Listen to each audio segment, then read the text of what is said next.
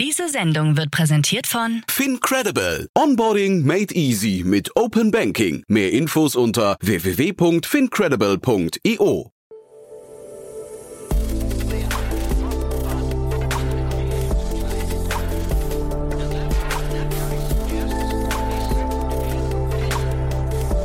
Startup Insider Daily.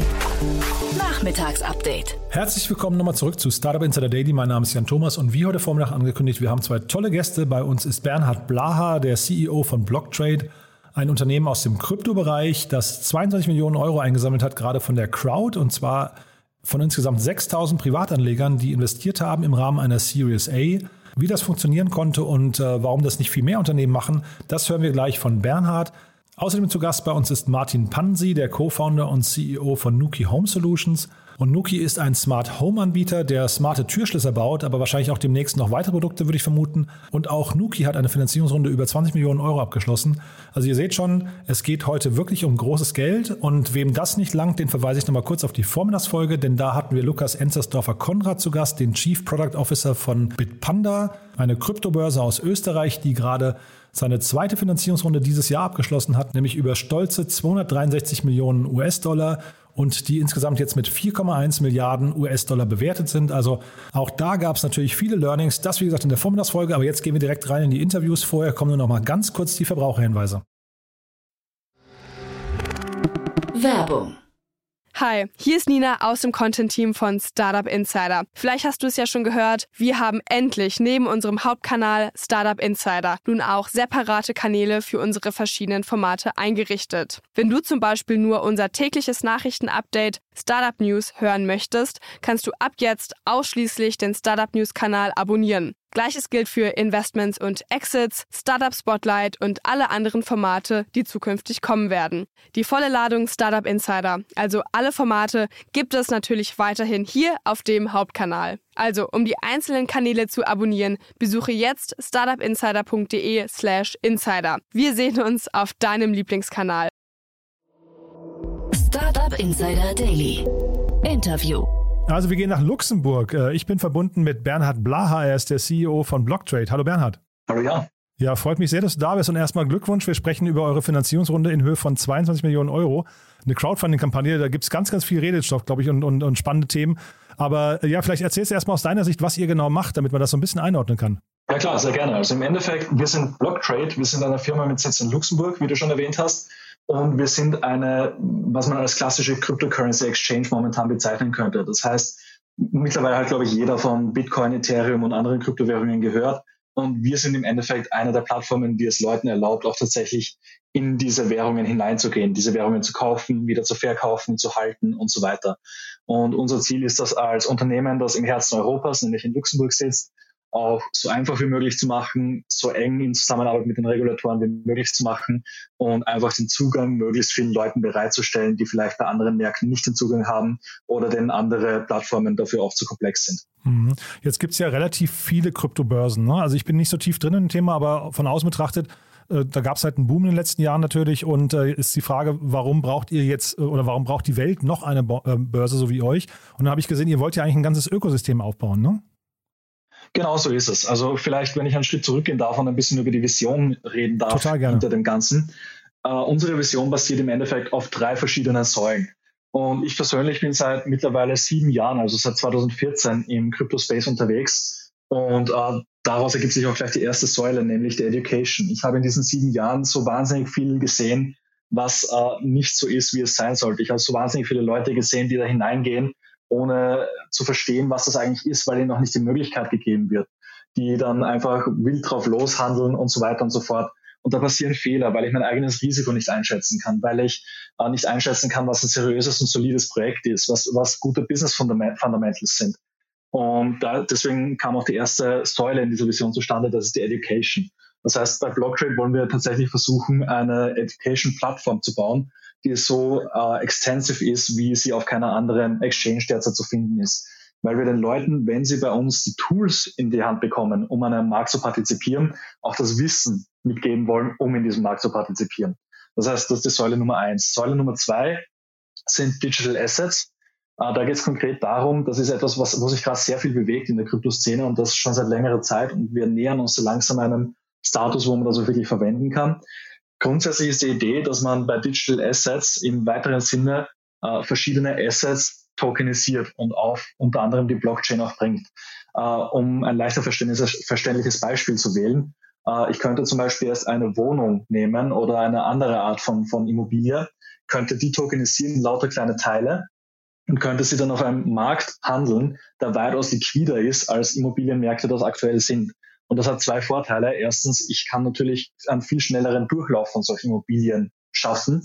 Äh, das ist der, der Vorteil, der relativ offensichtlich ist. Aber der Vorteil, der nicht so offensichtlich ist, ist, ich kann auch Leuten Zugang zum Immobilienmarkt geben, die dann vielleicht bisher nichts haben.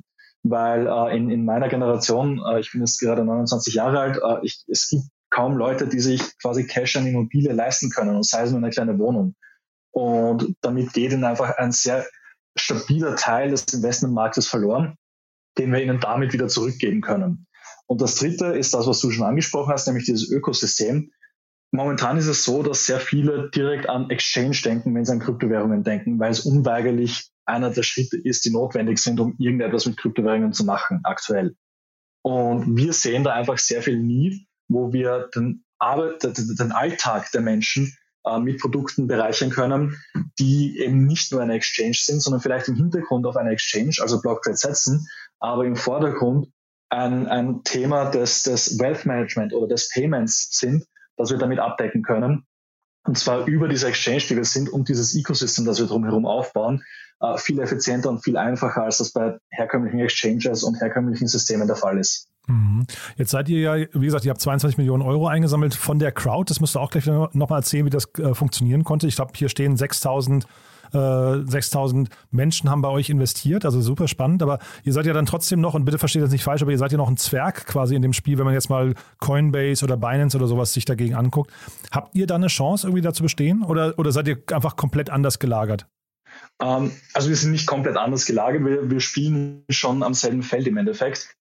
Ähm, es ist so, äh, ja, wir sind ein Zwerg irgendwie, das, das sagst du ganz richtig und das muss man sich auch eingestehen. Auf der anderen Seite, der Markt ist so groß und wächst nach wie vor Jahr für Jahr so massiv, äh, dass die Anzahl an Playern, die auf diesem Markt bestehen können, wenn sie sich gut anstellen, äh, definitiv noch nicht ausgeschöpft ist. Und wie so oft, wie in vielen Feldern, ist es einfach auch ein bisschen eine Nische, die man sich finden muss, in die man sich hineinsetzen muss. Äh, das habe ich in den letzten Jahren schon mehrfach gemacht und in dieser Nische kann man wachsen. Und diese Nischen, die sich da momentan ergeben, sind definitiv groß genug, um, um dort auch wirklich gut zu leben, sage ich mal. Du hast, glaube ich, Binance auch angesprochen. Das ist zum Beispiel äh, eine, eine Plattform, die größte Exchange, die es gibt weltweit. Und die haben aber momentan eine, eine ich sage mal, Flanke offen momentan, weil sie ihre, ihre, ihre ganzes, ihr ganzes System, ihr ganzes Ecosystem, das sie ja auch aufgebaut haben, nicht in einem regulatorischen, sauberen Umfeld aufgebaut haben. Das heißt, die haben einfach mal gebaut äh, und haben sich dann überlegt, wie sie das in ein regulatorisches Konzept pressen. Und gerade wenn wir jetzt äh, über, über Themen wie Digital Assets, die ich vorhin erwähnt habe, sprechen, ähm, wird sich Binance sehr schwer tun, in dieses Feld hineinzukommen. Und sie werden es unweigerlich versuchen, keine Frage.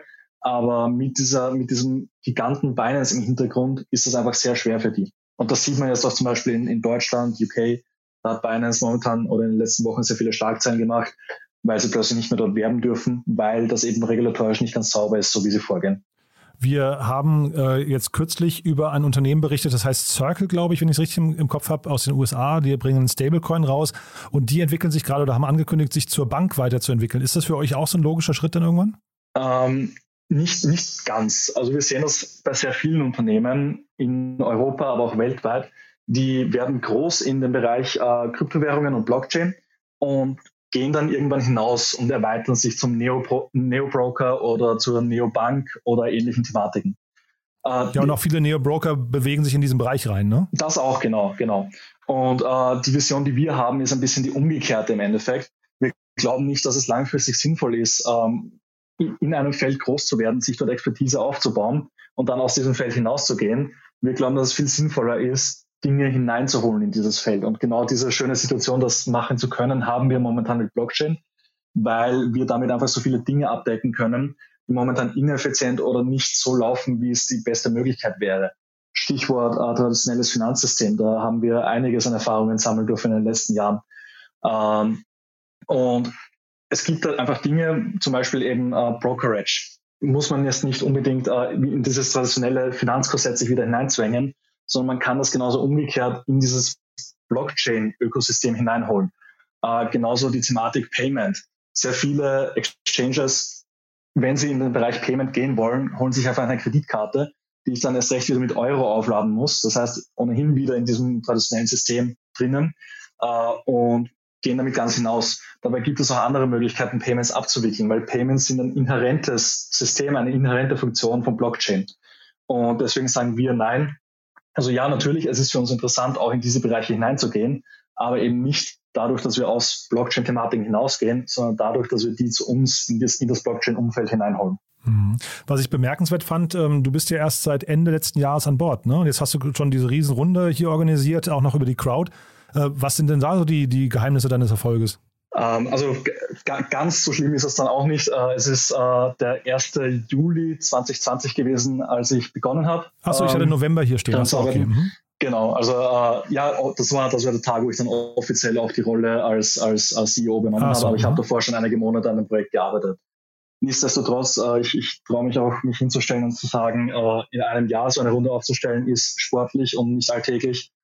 Äh, und was da natürlich der ausschlaggebende Faktor ist, ist ein wahnsinnig starkes Team, das wir aufgebaut haben, mit einer enormen Expertise im Kapitalmarktbereich äh, und generell was Fundraising angeht.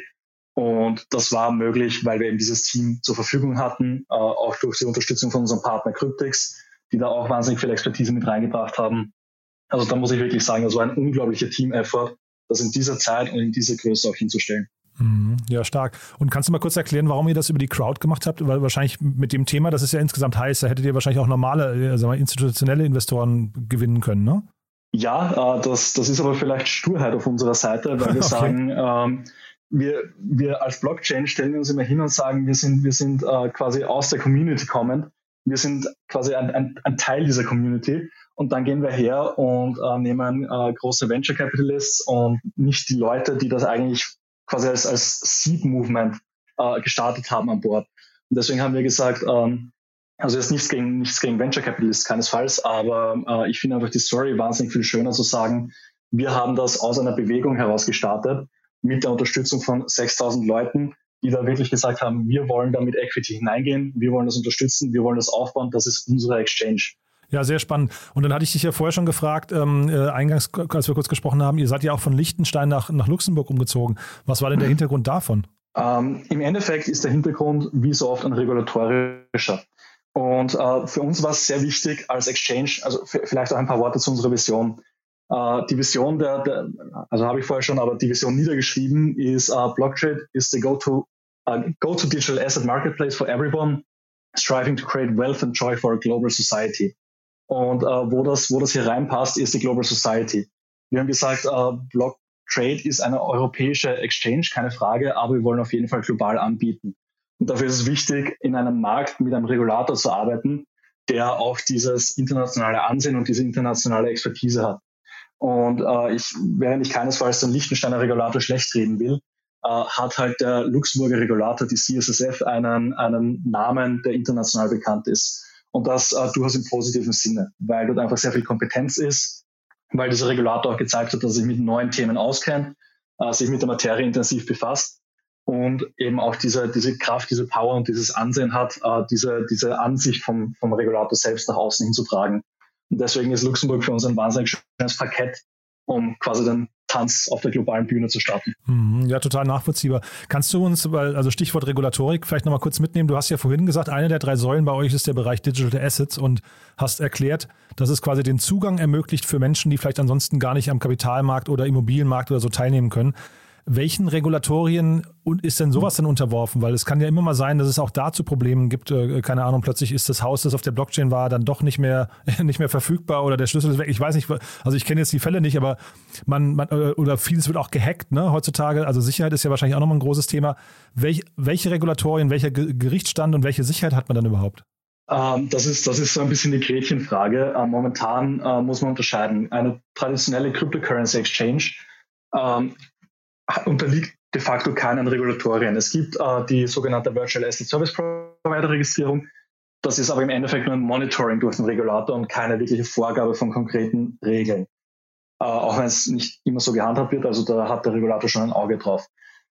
Das wird sich aber relativ bald ändern. Das ist etwas, wo wir auch sehr viel Feedback gegeben haben. Auf der Seite der EU, äh, EU-Kommission wird gerade ein Entwurf, der sogenannte MiCA oder Markets in Crypto Assets Entwurf erarbeitet, der dann also der dann, der dann dafür sorgen soll, dass das Ganze ein bisschen mehr in die regulatorische Schiene hineinfällt, weil auch die Regulatoren mehr und mehr erkennen, dass das eine Notwendigkeit in dieser Branche ist.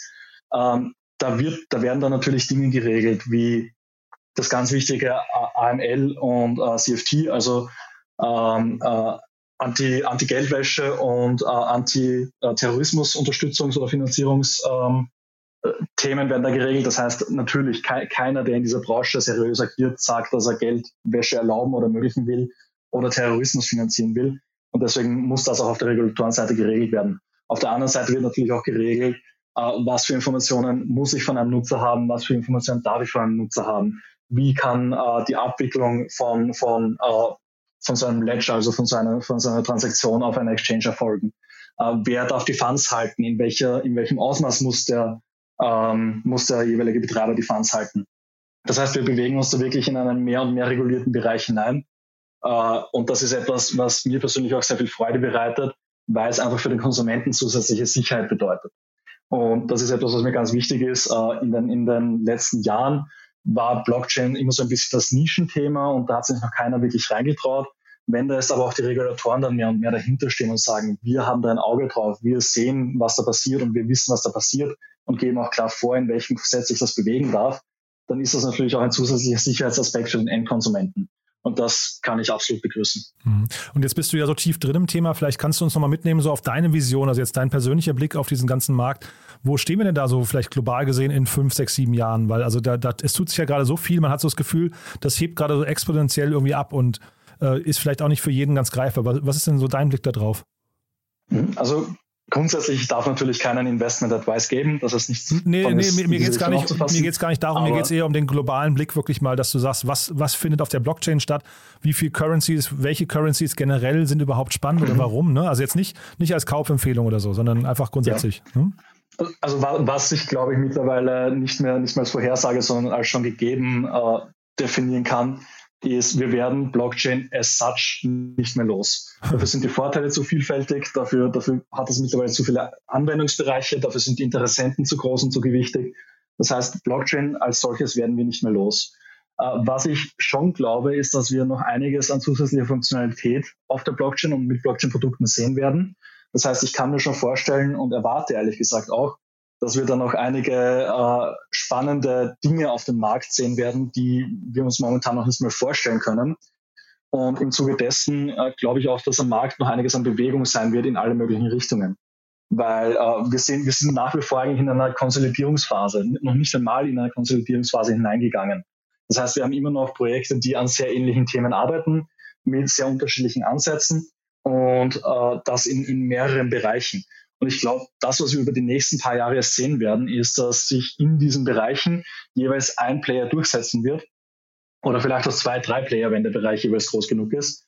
Äh, und die dann einfach mehr und mehr Traction bekommen, während andere auch sicher wieder rausfallen werden. Und das ist, finde ich, eine sehr, sehr gute und gesunde Entwicklung auf einem Markt, der nach wie vor so jung ist wie der Kryptowährungs- und Blockchain-Markt.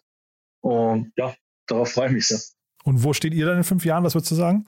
Ähm, in fünf Jahren werden wir auf jeden Fall in Europa einer der bekannteren und meistgenutzten Exchanges sein. Das ist das, wo wir hingehen. Das ist daran, äh, das, woran wir arbeiten und auch mit unserer Community. Und das, was, was mir da eben vorschwebt, was mein Ziel ist, ist, wir bieten die beste Education äh, für unsere User, die kommen. Äh, wir bieten das beste, äh, die beste Experience für jemanden, der gerade anfängt in diesem Bereich. Das heißt, wir wollen im Endeffekt auch die Exchange sein, die die Moms und Pubs, sagen wir immer, benutzen. Und das wird ein bisschen unsere Nische sein. Wir wollen den Leuten wirklich eine Möglichkeit geben, einfach und sicher in diesen Bereich einzusteigen. Mhm. Vielleicht nochmal ganz kurz zum Schluss zu eurem Geschäftsmodell. Also ähm, ich glaube, Coinbase, da kostet, glaube ich, eine Transaktion so 1,5 Prozent, wenn ich es richtig in Erinnerung habe. Äh, oder also irgendwas in dem, in dem Dreh, wahrscheinlich je nachdem, was man auch kauft. Ne? Aber wie ist es bei euch? Und vielleicht kannst du nochmal kurz zu den drei Säulen. Also du hast ja gesagt, Education als eine Säule, Digital Assets und das Ökosystem. Mit welchem der Bereiche verdient ihr eigentlich Geld und was ist hinterher vielleicht auch nochmal der USP dann für euch? Also vielleicht, vielleicht um die zweite Frage zuerst zu beantworten. Mhm. Äh, das Geld verdienen wir mit dem Ökosystem. Uh, und auch mit den Digital Assets zu einem gewissen Grad. Hm. Also Education gar nicht, ja, das, das habe ich mir fast gedacht, ja. Genau, also das, das, das wollen wir auch gar nicht. Education is free, das ist, dafür stehe ich und da, da, dahinter stehe ich und das wird auch immer so sein bei uns. Ja, also Trust und Marke, die damit aufgebaut werden, ja? Ja, genau, aber auch äh, da, da, da beanspruche ich wirklich für mich, das ist so ein bisschen dieses, äh, das, was ich zurückgeben möchte an die Branche, weil mhm. das hat sie einfach notwendig und das wollen wir einfach besser machen, als es bisher jeder andere gemacht hat. Okay, weil es dann ähm, quasi kostenneutral ist, ist ein Marketingkanal wahrscheinlich hinterher irgendwie auch zu sehen, ne? Wahrscheinlich könnte man es so interpretieren, aber mhm. die primäre Idee ist wirklich, äh, wir möchten die Tools zur Verfügung stellen für unsere User, um an diesem Markt teilzunehmen. Mhm. Und wir möchten ihnen aber auch die Möglichkeit geben, das Wissen zu erwerben. Mhm, und das super. ist natürlich, es, es ist insofern auch ein Revenue-Kanal, als dass wir davon ausgehen, dass ein User der das Wissen hat, an diesem Markt teilzunehmen, mhm. sein Risiko besser einschätzen kann, äh, dementsprechend weniger Verluste haben wird, die ihn wirklich schmerzen und äh, deshalb auch mehr Spaß an der Sache hat und deswegen öfter wiederkommt. Also wenn, wenn man so will, ist das eher ein Retention-Kanal als, als ein Revenue-Kanal oder ähnliches. Super, ja. Mhm. Ähm, aber ja, um, um zurück zur Frage zu kommen, also mit diesen beiden äh, Bereichen machen wir am ersten äh, unsere Umsätze und funktionieren tut das im Endeffekt wie bei jeder anderen Exchange. Das heißt, wir haben Maker- und Taker-Fees, je nachdem, wie man die Order setzt, äh, verdienen wir einen Teil daran mit und dieser Teil ist momentan bei 0,3 Prozent. Und das ist im Endeffekt das, wie wir unsere Revenue machen. Du, Bernhard, also es hat großen Spaß gemacht. Ich finde, es ist ein sehr, sehr spannender Bereich. Ich kenne den halt, wie gesagt, nur sehr oberflächlich, aber du hast es sehr plausibel erklärt, dass ihr da vorne mitspielen könnt, finde ich. Ähm, haben wir denn aus deiner Sicht was Wichtiges vergessen? Äh, ich glaube, das Wichtigste, was wir vergessen haben, ist die Aufforderung, dass jeder sich mal auf jeden Fall Blocktrade ansehen sollte. okay. Ansonsten sind wir, glaube ich, relativ durch. Super. Und sucht ihr den Mitarbeiter gerade? Ich weiß nicht, ihr sitzt in, Luxemburg gerade. Ich weiß gar nicht, macht ihr das auch remote oder müssen die Leute dann vor Ort sitzen? Also wir haben schon gerne, äh, dass die Leute zumindest einige Tage die Woche vor Ort sind. Mhm. Äh, und wir suchen tatsächlich eine ganze Reihe an Mitarbeitern in Luxemburg und auch in unserem Office in Estland, das wir mittlerweile haben. Ähm, das, äh, ja, ich, ich, ich glaube, wenn ich da jetzt beginnen würde aufzuzählen, dann dauert das recht lang, aber wir haben eine Career Section auf der Blockchain-Webseite. Das heißt, jeder, der in dem Bereich tätig ist oder Interesse hat, in diesem Bereich tätig zu sein, gerne mal vorbeischauen und auch gerne Initiativbewerbungen schicken. Super. Du, dann sage ich vielen, vielen Dank für das Gespräch, war sehr spannend und ich freue mich auf Updates. Wenn es äh, Neuigkeiten gibt, sag Bescheid, ja? Sehr gerne, ich danke dir.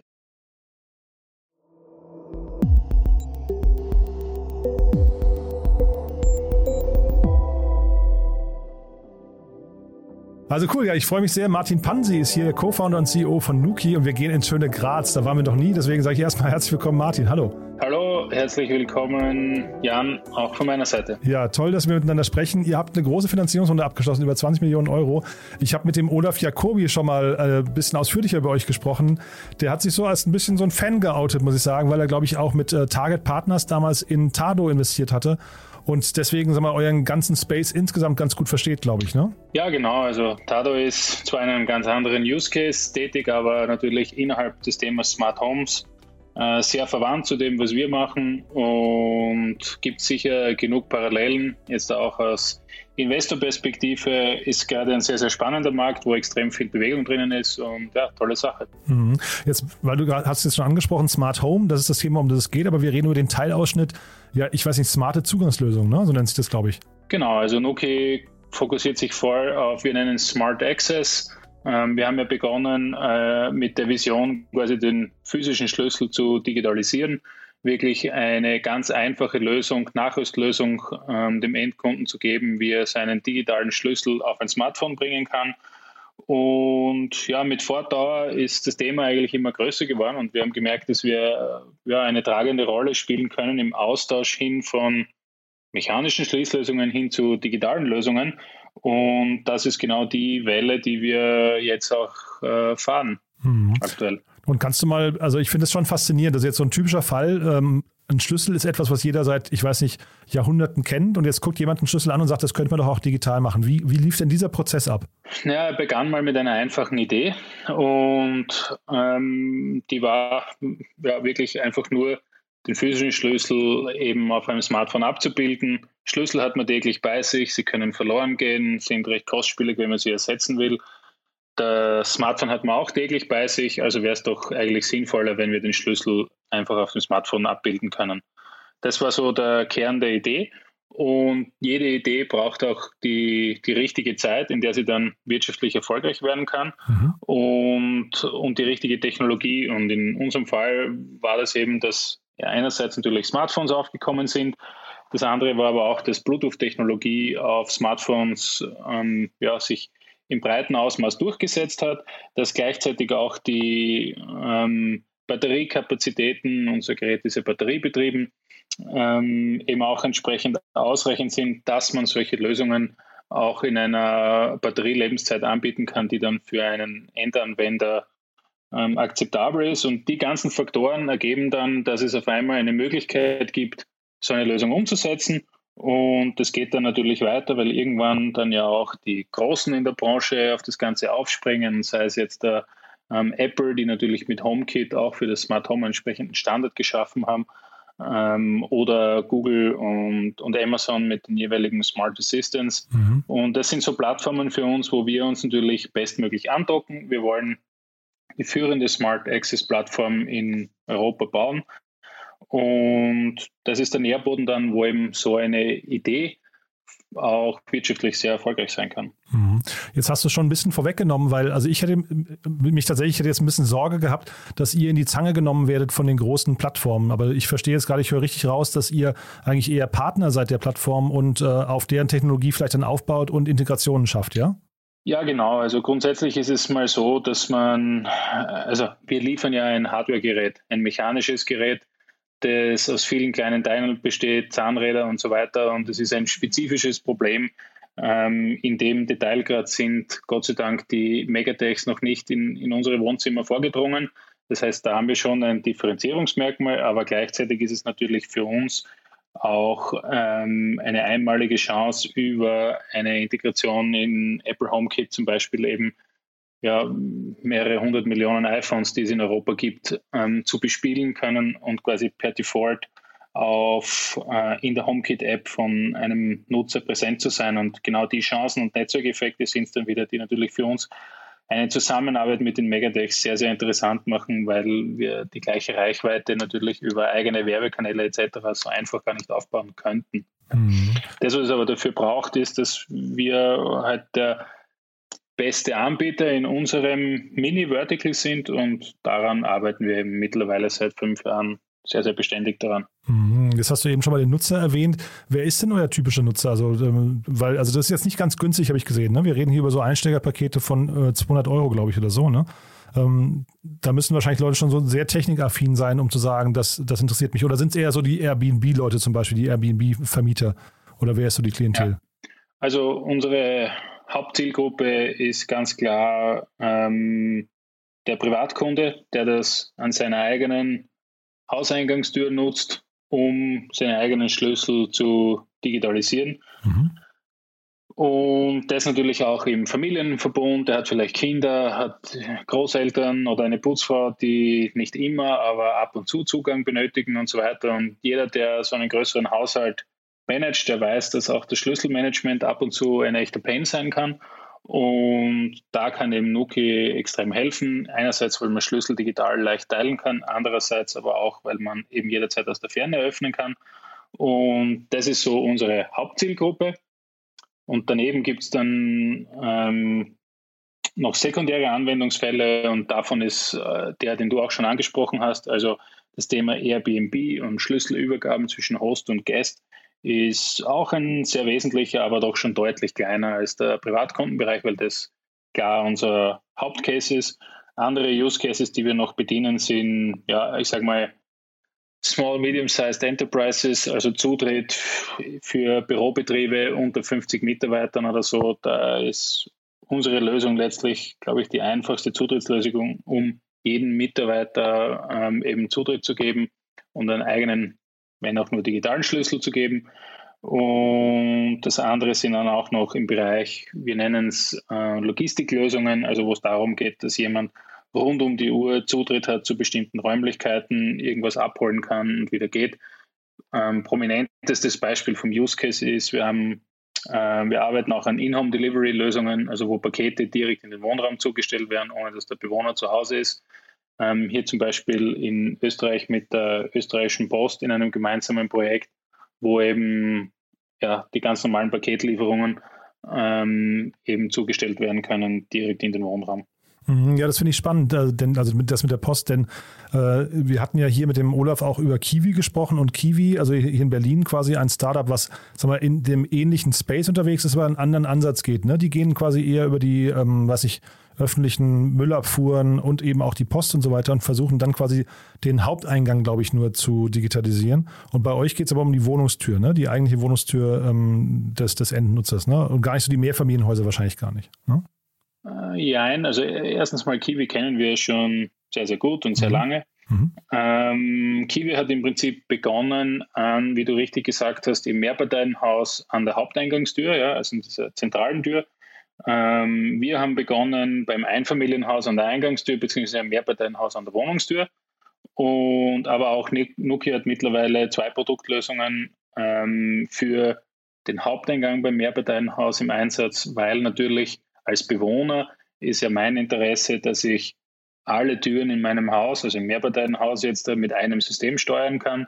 Und da haben wir uns natürlich auch entsprechend ähm, dahingehend aufgestellt und bieten eben heute mit dem Nuki Open und mit dem Nuki Smart Lock für jeden, der in einer Wohnung lebt, eine Möglichkeit, beide seiner Türen äh, nachzurüsten und somit smart zu machen und die andere Möglichkeit ist die Nuki Box. Das ist ein Produkt von uns, wo wir uns speziell an äh, Property Developer richten, wo das Ganze immer zentrale Steuerung über die Hausverwaltung ist, die direkt am, am Eingang auch verbaut wird. Also sehr ähnlich zu dem, Zielgruppe, die Kiwi auch adressiert, mhm. nur mit anderen Technologien.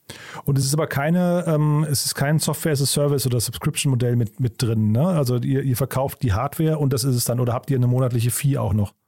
Unser gibt, nein, bei uns gibt es ähm, keine monatlichen Fees. Das heißt, der Kern unserer Dienstleistung ist quasi mit einem One-Off-Pricing und danach keine Subscriptions. Wir haben quasi die voraussichtliche Nutzungsdauer und die laufenden ähm, Investments, die wir haben in Software-Updates und so weiter, sind bei uns in diesen äh, One-Off-Preis entsprechend eingepreist. Hm. Und sag mal, jetzt in der heutigen Zeit, wie, wie viel Vorbehalte gibt es denn, also gerade wegen des Themas Sicherheit? Ähm, denn wir, wir leben ja jetzt in einer Zeit, wo die Cyberattacken immer mehr zunehmen und ich kann mir ja gerade vorstellen, dass jemand irgendwie, jetzt geht, wir reden jetzt über die Haustür, ne? also wenn, wenn die jetzt quasi anfällig würde, ne? und das, das ist ja so ein bisschen in so einer digitalen Lösung, jetzt mal verglichen mit dem äh, etablierten Schlüssel, äh, steckt das ja schon so ein bisschen drin, dass da irgendwie so ein neuer Faktor an Unsicherheit dazukommt. Wie steht ihr dem gegenüber? Ja, äh, ist natürlich für uns ein wesentlicher Punkt. Ich kann dazu immer als Beispiel bringen, wir sind, wie du in deiner Anmoderation gesagt hast, sind aus Graz und haben es schaffen müssen, uns am deutschen Markt entsprechend durchzusetzen, ne, weil das der für uns auch wesentlichste ist. Und ja, wenn du ein, ein österreichisches Startup, das in einem sicherheitsrelevanten Bereich in Deutschland erfolgreich sein will, dann musst du dir schon gut überlegen, wie du das auch ähm, entsprechend darstellen kannst. Wir sind den Weg gegangen, dass wir alle unsere Protokolle, unser Sicherheitssystem, die Verschlüsselung etc., alles haben wir öffentlich zur Verfügung gestellt. Das kann jeder ähm, Einsicht nehmen in das Ganze. Also wir haben es versucht, sehr transparent das Thema zu adressieren. Und ich glaube, gerade dieser Ansatz hat uns über die Zeit auch entsprechend Vertrauen gebracht. Ähm, heute kann man es auch so sagen, es werden mittlerweile mehr als 200.000 Türen mit unseren Systemen bedient und ausgestattet. Das heißt, ähm, wenn jemand hier einen entsprechenden Angriff oder etwas auf unsere Infrastruktur vorhat, dann, und das wird ja auch laufend versucht, ja, ähm, dann können wir eben schon sagen, dass quasi rein aus der Praxis, und es hat bisher in den fünf Jahren, seit, es NUC gibt, noch keinen einzigen sicherheitskritischen Zwischenfall gegeben, dann kann man schon sagen, dass wir das auch jetzt im Praxischeck ganz gut hingebracht haben. Ja, cool. Du siehst also jetzt nicht die Millionäre in Zukunft, die dann irgendwie Bitcoins überweisen müssen, damit sie wieder in ihr Haus rein dürfen. Nein, das sehen wir in unserem Fall nicht, weil wir eben das auch schon durch die Softwarearchitektur unterbunden haben. Mhm. Und am Ende des Tages muss man immer sehr pragmatisch sein. Man kann sich auch Statistiken anschauen, wie Einbrüche passieren. Ja. Und in den wenigsten Fällen, das ist ja das, was an jeder glaubt, ja, psychologisch glauben wir, die Tür muss sicher sein, muss ja auch, ja, aber Der Einbrecher geht meistens durch eine Terrassentür oder irgendein Fenster. Das ist für den Einbrecher wesentlich einfacher, wie das Ganze durch die Tür zu versuchen. Mhm. Und man muss dann auch sagen, dass das Nuki Smart Lock, ähm, da das ja ein Nachrüstprodukt ist und das auf dem bestehenden Türschloss aufsetzt, es ja auch die Sicherheit des bestehenden Türschlosses jetzt nicht beeinträchtigt, sondern wir nur Komfort und Nutzenmöglichkeiten bringen, aber nicht auf Kosten von Sicherheit. Mhm. Und jetzt nochmal ganz kurz zu eurer Runde. Das ist ja der Grund, warum wir eigentlich sprechen. Ich habe in eurer Pressemeldung gelesen, ihr wollt die 20 Millionen Euro investieren, um eure Marktführerschaft in Europa auszubauen. Das heißt, ihr seid schon Marktführer, ja? Ja, genau. Also in diesem Bereich uh, Smart Access sind wir in allen wesentlichen Märkten in Europa ähm, Marktführer und haben uns die Position in den letzten Jahren erarbeitet sicher auch dadurch getragen, dass wir in einigen Märkten der Erste am Markt waren und diesen First-Mover-Vorteil auch, glaube ich, ganz geschickt ausgespielt haben. Ähm, ich sage aber immer, die einfache Rechnung ist, Stand heute haben wir in Europa ungefähr ein Prozent der Türen, die aktuell smart sind. Und es ist schön, wenn ich Marktführer bin in einem Markt, der gerade ein Prozent groß ist. Aber die wirkliche Aufgabe, die vor uns steht, ist, über die nächsten 15, 20 Jahre wird es von 1% auf ja, deutlich zweistellige Prozentsätze gehen und eben diese Digitalisierung von Türschlössern. Und relevant ist es dann, wenn wir auch in 10, 15 Jahren noch Marktführer sind, weil dann sind wir eben als Company ungleich größer und das ist unser Ziel. Und dafür eben auch die Finanzierungsrunde, um uns da entsprechend zu positionieren, dass wir eben dann auch sowohl auf Produktseite als auch auf Vermarktungsseite so gut aufgestellt sind, um eben auch in Zukunft diese Position einzunehmen. Mhm. Aber was ist dann eure Aufgabe quasi in den nächsten, ich weiß nicht, dann zehn Jahren oder sowas? Ist es dann vor allem Aufbau einer Marke? Weil, also du sagst ja, ihr seid schon Marktführer. Oder ist es quasi Educaten der Kunden, dass eben aus den 1% dann irgendwie 5 oder 10% werden? Oder an welchen, an welchen Stellschrauben müsst ihr drehen? Naja, das eine ist mal, ja, educaten the user im Sinne von den, den Anwendungsfall Smart Lock überhaupt besser zu transportieren. Mhm.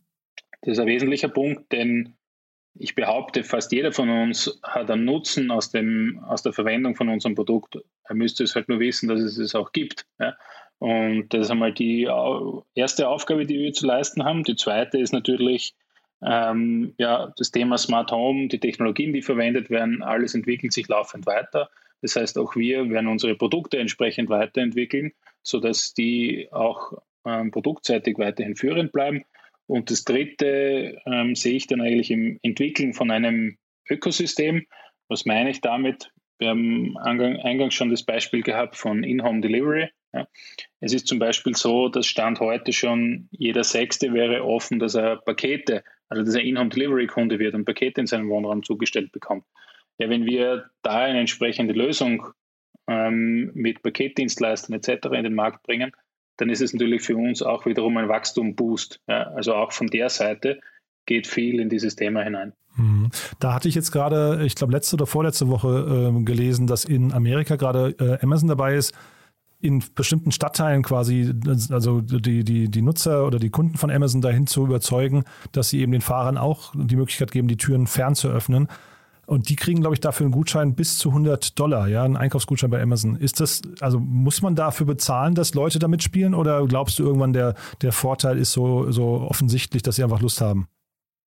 Naja, das geht eher weniger darum, die Leute zu bezahlen, sondern Amazon macht es deshalb, wenn Amazon quasi in den Wohnraum zustellen kann, dann haben die dahinter Statistiken, wo sie genau wissen, dass dann die Kunden häufiger bestellen, mhm. ja, weil es noch mehr convenient ist, quasi der, der ganze Bestellvorgang. Auch die Retourenabwicklung wird dadurch einfacher und sie damit einen gewissen Login-Effekt kreieren. Und der ist ihnen die 100 Euro wert, die sie den Kunden als Zuschuss geben zur Anschaffung von einem Smart Lock.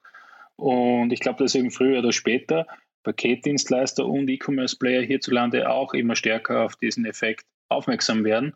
Und das ist sicher was, was dem ganzen Thema In-Home Delivery ähm, einen ordentlichen Rückenwind verpassen wird. Hm. Ja, ich glaube, ich hatte auch gelesen, dass, die, dass dadurch die Frequenz, die man quasi an Paketen pro Stunde ausliefern kann, natürlich steigt. Ne? Und ich glaube, das ist, wenn man das hochrechnet, ich weiß nicht, so ein DHL-Bote, wenn der dann plötzlich irgendwie erstmal bei Nachbarn klingeln muss, danach muss er noch einen Zettel in den Briefkasten. Das sind ja alles so Faktoren, die dann äh, entfallen würden, ne? Das ist die, genau, das ist richtig, das ist die Effizienzseite, aber es geht überhaupt schon auf Nachfrageseite. Also die Kunden bestellen öfter, wenn der Bestellvorgang mehr convenient ist. Und das ist eigentlich ja auch relevant, weil damit kannst du mal überhaupt die Spendings, die quasi reinkommen, ähm, erhöhen als E-Commerce-Player und eben auch ein sehr, sehr spannender Faktor in dem ganzen mhm. Geschäftsmodell. Ich will jetzt mit dir heute nicht über die Excel-Kanäle im Detail sprechen, aber äh, also das, ich versuche mir gerade auszumalen, ist dann Amazon oder so, ist das mal ein Kanal, für, mit, mit dem ihr liebäugeln könntet oder wer oder ist es ein DHL oder wer ist so ein strategischer Partner da mal für euch? Oh, es gibt mehrere Gruppen. Natürlich sind es die, die du auch angesprochen hast. Jetzt der Amazon ist, glaube ich, für ganz, ganz viele, die irgendwo im Consumer Electronics Bereich sind, auch ein möglicher mhm. Exit-Kanal. Aber ganz ehrlich, ist noch zu früh. Wir sind auch in der Kategorie Smart Home noch, ähm, also da ist das Thema Smart Access auch noch Early Stage. Und wir haben sicher noch einiges zu tun. Daher bleibt es auch unser Ziel, einmal in den nächsten Jahren die Company entsprechend weiterzuentwickeln. Und wenn wir da einen guten Job machen, dann werden sich die Exit-Pfade auch zeigen und weisen. Super, Martin. Dann drücke ich dafür die Daumen, dass, dass ihr den Pfad erwischt. Ja? Äh, wir bleiben in Kontakt. Wenn es äh, Neuigkeiten gibt bei euch, dann sagt gerne Bescheid, dann, dann sprechen wir nochmal. Und äh, ja, ansonsten drücke ich die Daumen äh, ja, auch für die nächsten Jahre, dass sich der Markt so entwickelt, wie ihr das möchtet und ihr auch die richtige Rolle dabei spielt. Danke vielmals, ja. Hören uns gerne wieder. Werbung. Hi, ist Paul. Product Manager bei Startup Insider. Willst du wissen, welche Startups aus Hamburg, Mannheim oder vielleicht auch Bielefeld sich mit künstlicher Intelligenz beschäftigen? Oder wie zum Beispiel das Portfolio von Earlybird oder HV Capital aussieht? Entdecke all das und noch viel mehr auf unserer Plattform. Kostenlos und ohne Begrenzungen. Unsere Datenbank umfasst über 20.000 Profile aller relevanten Startups, Investoren und Personen, die darauf warten, von dir entdeckt zu werden. Also, wenn ich dein Interesse geweckt habe, schau einfach mal auf unserer Plattform vorbei unter startupinsider.de/slash insider. Startup Insider Daily, der tägliche Nachrichtenpodcast der deutschen Startup-Szene. So, das war's für heute. Das waren Bernhard Blaha von Blocktrade und Martin Pansey von Nuki Home Solutions. Ich hoffe, es hat euch Spaß gemacht.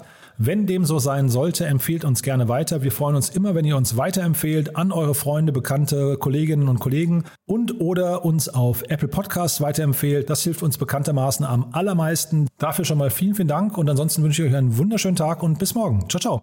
Diese Sendung wurde präsentiert von Fincredible. Onboarding made easy mit Open Banking. Mehr Infos unter www.fincredible.io.